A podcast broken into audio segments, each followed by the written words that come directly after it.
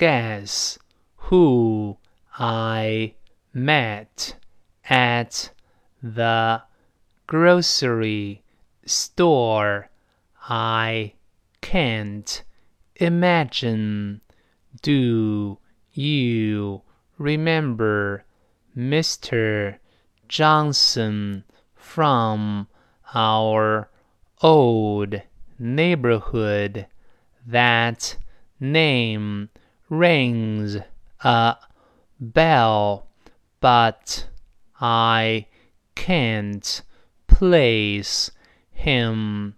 He used to live in the building next to ours.